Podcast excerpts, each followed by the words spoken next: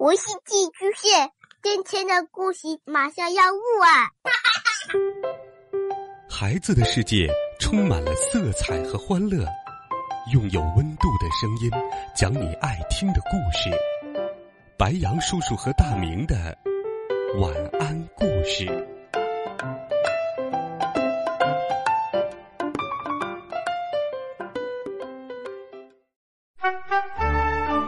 小朋友们、同学们，大家好，欢迎收听白羊叔叔讲故事。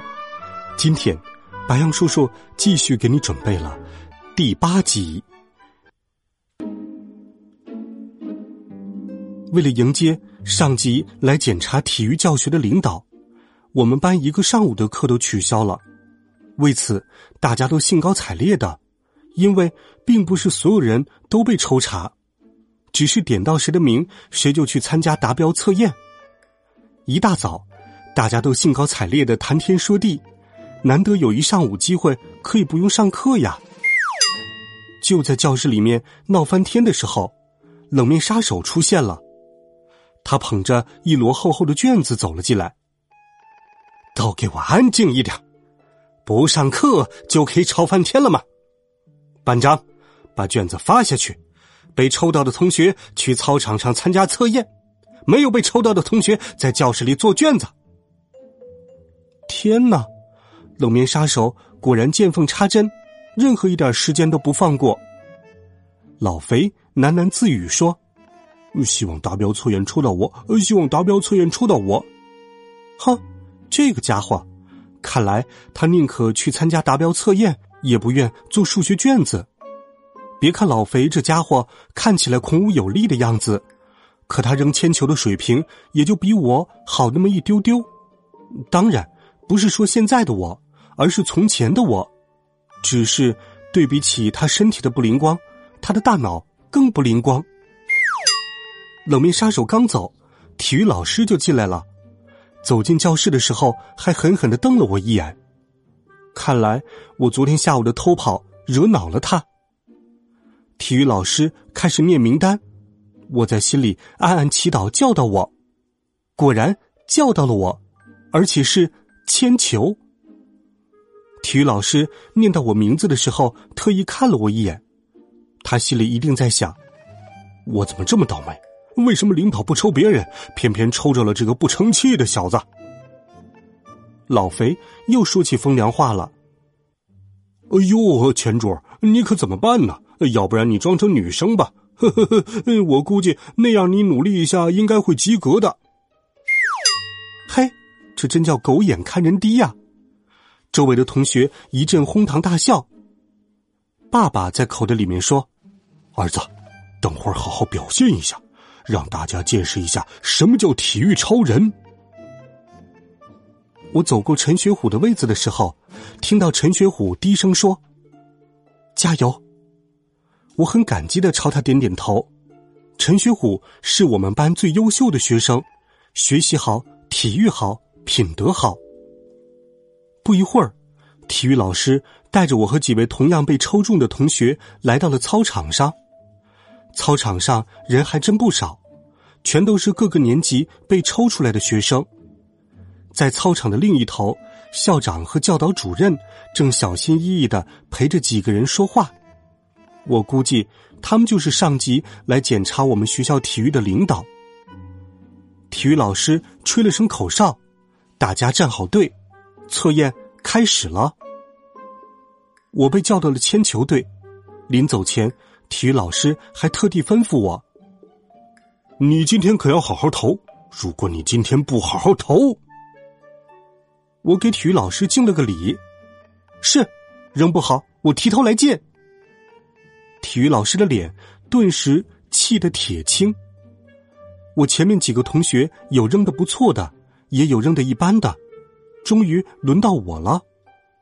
我拿起铅球，昨天还觉得异常沉重的铅球，今天到我手里就跟乒乓球一样，没有什么分量。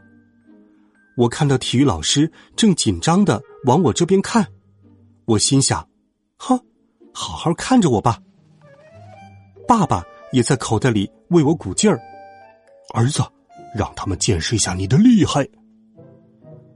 我拿起铅球，随手就扔了出去。铅球一直往前飞，我的心提到了嗓子眼儿。不是担心我的成绩不及格，而是它比我想象的飞得还远。我担心它砸到人，要是砸伤了人，我可就吃不了兜着走了。铅球很夸张的在空中画了一道很长很高的抛物线，飞到了操场的另一端。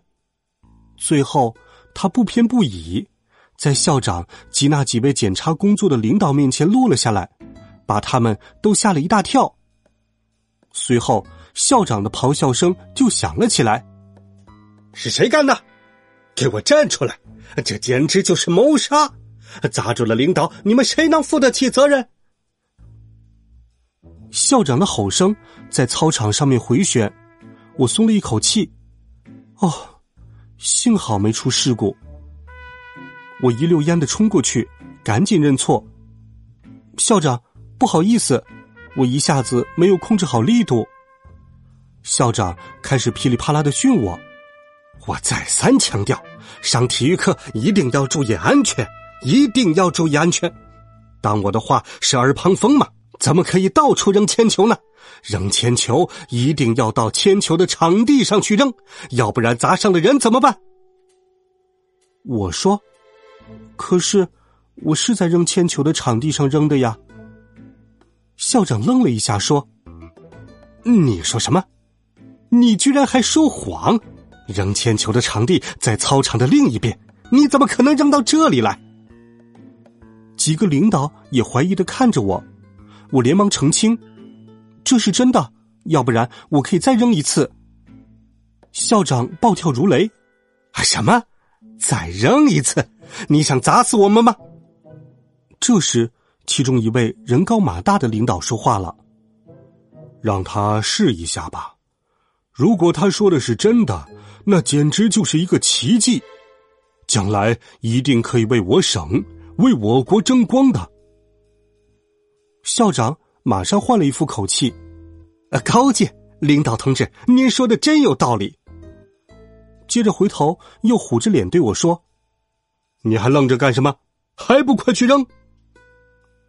我真怀疑校长学过变脸，要不然脸色怎么换的这么快呢？我拿着铅球回到原地，重新扔了一次。这一回，铅球比上次飞得还要远。省里面来的领导看的眼珠子都快掉出来了。那位人高马大的领导用最快的速度冲了过来，问道：“小同学，你叫什么名字？你简直就是一个扔铅球的天才！我一定要向国家体育总局推荐你，相信你很快就可以为国争光。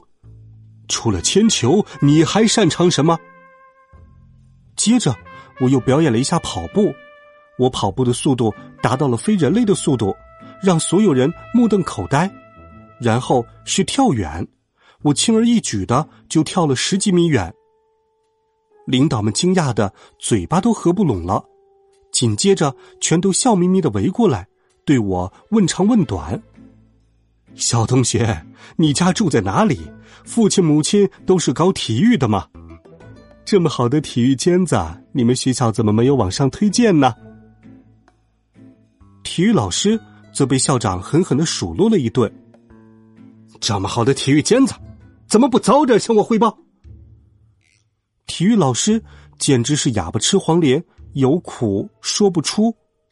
要知道，我昨天还只是一个铅球怎么扔都不能达标的体育落后生，谁能想到我今天就成了天才呢？哈哈，这一切都是超人培训班的功劳。全部检测结束了。领导们千叮咛万嘱咐，让校长一定要送我到省少年体校，然后才意犹未尽的离开了我们学校。我总算是扬眉吐气了一回。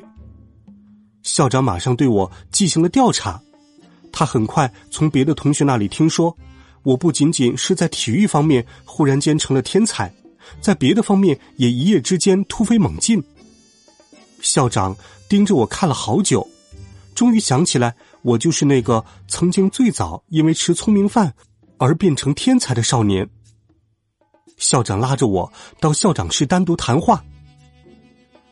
是不是你爸爸又发明了类似的东西？我希望你能贡献出来，跟同学们一起分享。这学期我一定评你为三好学生。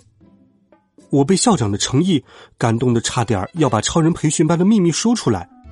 但是爸爸在我口袋里一再提醒我要保密，于是我只好信誓旦旦的对校长说：“这一回我真的是莫名其妙的变成了超人。”跟我爸爸一点关系都没有，我绝对不能把超人培训班的事情告诉任何人。我恨不得超人培训班一直都只有我一个学生。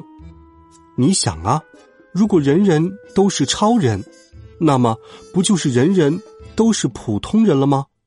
我才没有那么傻呢。